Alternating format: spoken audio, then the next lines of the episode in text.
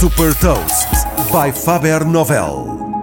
Sou Patrícia Silva da Faber Novel e trago-lhe as notícias mais relevantes das empresas que lideram a nova economia. Neste Cafanomics destaco as mais recentes inovações e movimentos estratégicos da Tesla, Google, TikTok e Wish. Cafanomics. Nova economia, novas regras. É oficial, no dia 21 de dezembro, a Tesla vai passar a integrar o índice Standard Poor's 500, que reúne as 500 maiores empresas norte-americanas cotadas em bolsa. Com esta entrada, a Tesla junta-se ao top 10 de empresas mais valiosas neste índice. O fabricante de automóveis elétricos tem uma capitalização bolsista de 495 mil milhões de dólares, mais do dobro do PIB de Portugal. A Google está a desenhar uma rede de fibra ótica que vai permitir abrir um novo corredor para o tráfego global de internet. O projeto pretende ligar a Europa à Índia via Arábia Saudita e Israel. A infraestrutura vai suportar novos data centers da Google a nível global, permitindo melhorar, por exemplo, os tempos de resposta dos serviços cloud. Esta ligação entre a Europa e a Índia surge depois da Google já ter anunciado no verão também uma ligação entre os Estados Unidos, Reino Unido e Espanha.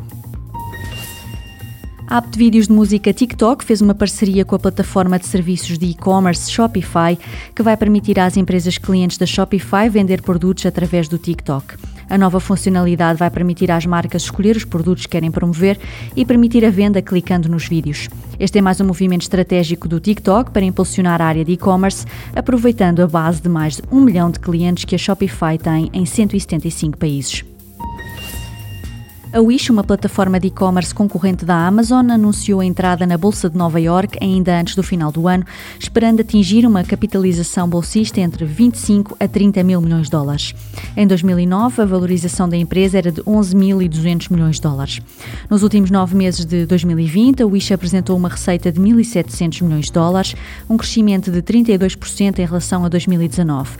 Apesar deste crescimento nas vendas, teve prejuízos de 176 milhões de dólares.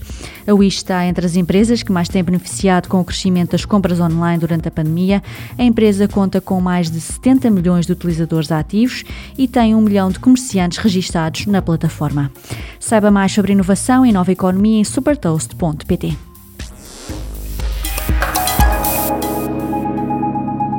Super Toast é um projeto editorial da Faber Novel que distribui o futuro hoje para preparar as empresas para o amanhã.